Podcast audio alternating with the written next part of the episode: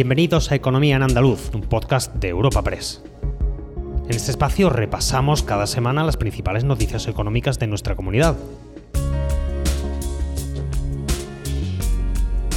Estos son los temas que han marcado la información económica de Andalucía esta semana. El encuentro del sector aeroespacial, Aerospace Defense Meetings, ha vuelto a celebrarse en Sevilla esta semana después de suspenderse la edición de 2020 por la pandemia del coronavirus. Esta quinta edición ha contado con más de 400 profesionales de 185 empresas de 20 países. Por su parte, la consejera de Agricultura ha acudido como representante de las comunidades autónomas españolas y junto al ministro a Bruselas para abordar el nuevo acuerdo sobre la política agrícola común. Andalucía concentra el 27% de los fondos que recibe España de esta política comunitaria y aglutina el 33% de sus perceptores. Espacio patrocinado por la Asociación de Trabajadores Autónomos ATA.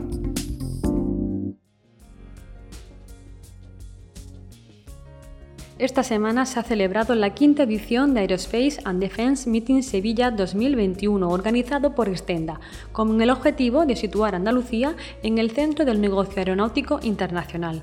Han participado 400 profesionales de 20 países en un formato semipresencial. Andalucía es la segunda comunidad exportadora en material aeroespacial con 1.700 millones en 2020. El presidente de la Junta ha destacado las ventajas de la comunidad para este sector. Lo decía así Juanma Moreno durante la inauguración de este evento. El andaluz es un territorio único para la experimentación y validación de tecnología, lo hemos hablado aquí, y también de sistemas de aviones no tripulados o bien controlados remotamente. La nuestra es, asimismo, una región que yo diría que tiene grandes oportunidades para academias de formación de pilotos, por cierto, y contamos con infraestructuras de primer nivel y gran capacidad tanto para la producción para el ensamblaje y el lanzamiento también de satélites. Por no hablar de nuestra especialización en defensa y aeroespacial. Además, ante la situación de incertidumbre creada en el sector con la planta de Airbus Puerto Real en Cádiz y para la que el consejero de Transformación Económica ha pedido la menor repercusión en el empleo, el presidente andaluz también ha apelado a las empresas y al Gobierno central para salir de la crisis económica actual con la menor pérdida de empleo posible en el sector aeronáutico. El presidente del Gobierno andaluz, Juanma Moreno. Apelo también desde aquí, una vez más, a la sensibilidad ya demostrada por parte de, todas las empresas, de nuestras empresas, las propias y las de fuera, y a las administraciones, también con especial énfasis al propio Gobierno de la Nación, para que entre todos también encontremos en estos modos y momentos difíciles el modo de salir de la crisis con la menor repercusión posible en el empleo.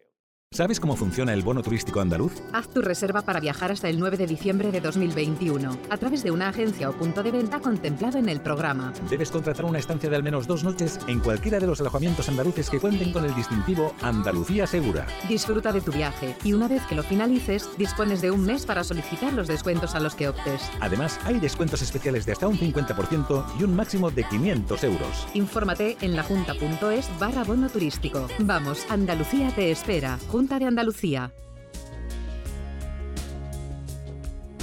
Otro de los eventos relevantes para Andalucía de cara a la reactivación económica ha sido FITUR y el consejero de Turismo, una vez celebrada esta feria en Madrid, ha hecho balance del papel de la comunidad en esta feria, donde el expositor andaluz fue distinguido como el mejor del evento por su apuesta por las emociones y la transmisión de experiencias. Seis de cada diez asistentes visitaron el pabellón de Andalucía. Lo explicaba así Juan Marín, vicepresidente de la Junta y consejero de Turismo en comisión parlamentaria.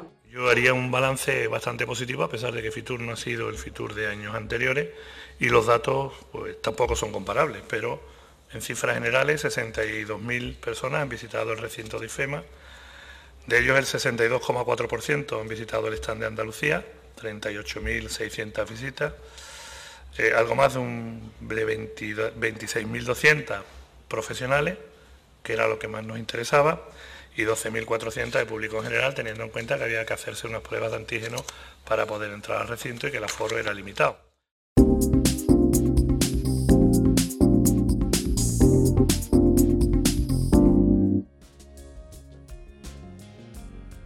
Por su parte, la consejera de Agricultura ha viajado a Bruselas junto al ministro para abordar el estado actual de las negociaciones de la política agrícola común. Espera que se pueda lograr lo antes posible un buen acuerdo para Andalucía. Ha explicado que este nuevo modelo incidirá en los próximos 10 años y ha apostado por consolidar la innovación y dar posibilidades de empleo tras la pandemia. Carmen Crespo es la consejera de Agricultura, Ganadería, Pesca y Desarrollo Sostenible. Creemos que hay que llegar lo antes posible a un acuerdo sobre la PAC.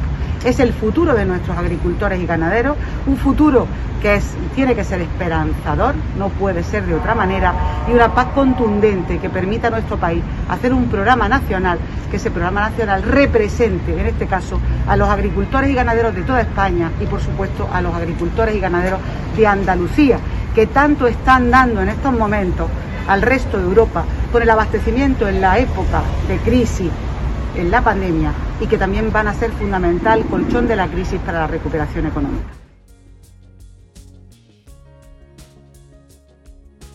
En el marco empresarial, la Confederación de Empresarios de Málaga ha celebrado su asamblea ordinaria y ha destacado como claves para la recuperación económica la vacunación masiva en las reformas estructurales. Su presidente ha reclamado que se coloque a la empresa en el centro de las políticas económicas y sociales, junto con la certeza económica, la certidumbre jurídica y la racionalización normativa.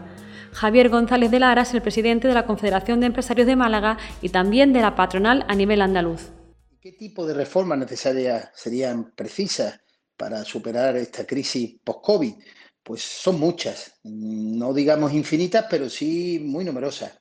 Entre ellas, corregir todo lo que es el paquete de deficiencias del mercado laboral, garantizar eh, la sostenibilidad de nuestro modelo de pensiones, que ahora está en debate, mm, una reforma integral de nuestro sistema fiscal, pero no perjudicial para las empresas, sino todo lo contrario, y para los ciudadanos, y también poner en marcha medidas efectivas para el impulso del crecimiento empresarial, la utilización adecuada de los fondos europeos que están por venir.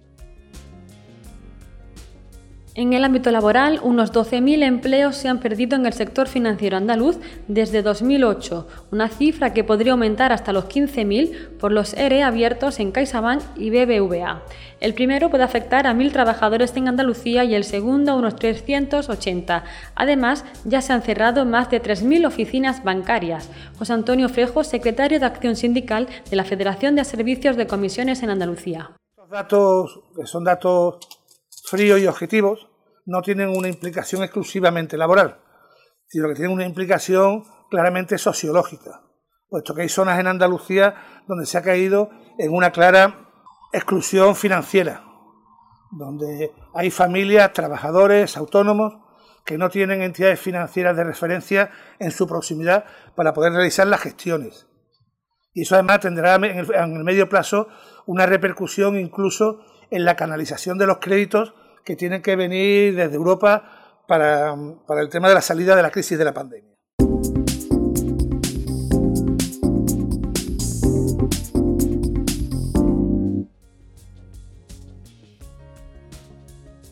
Mientras tanto, los trabajadores de Abengoa han protagonizado esta semana una gran manifestación que ha ido desde San Telmo, sede de la presidencia de la Junta, hasta el Parlamento andaluz. Reclaman que se mantengan sus puestos de trabajo y una solución para la compañía que se encuentra en concurso de acreedores. Valentín Sanguemeterio, presidente del Comité de Empresa de Abengoa Agua. Desde luego que no quede ninguna duda, nosotros vamos a ir contra contra todas las partes o todos eh, los grupos implicados eh, eh, si bloquean la solución para Bengoa, vamos a ir contra ellos. O sea, no tenemos ninguna duda. Y, esto es lo que nos queda. Eh, queremos una solución ya para Bengoa. Para terminar, la Asociación de Empresarios del Sur de España ha propuesto una batería de medidas fiscales en todos los niveles para facilitar la pronta recuperación de la economía española. Entre esas medidas se plantea al Gobierno la reforma a medio plazo de impuestos indirectos y, sobre todo, limitar en ese mismo horizonte temporal el elevado gasto público para obtener la financiación europea.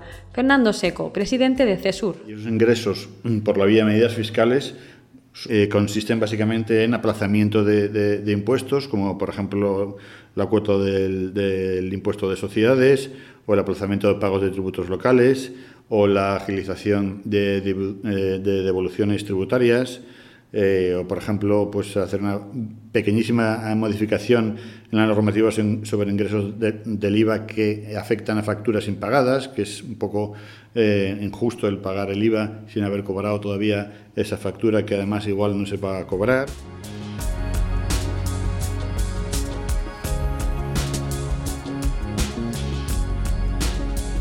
Recuerda que puedes encontrar estas y otras muchas noticias económicas en la sección Andalucía, en nuestra web europapress.es.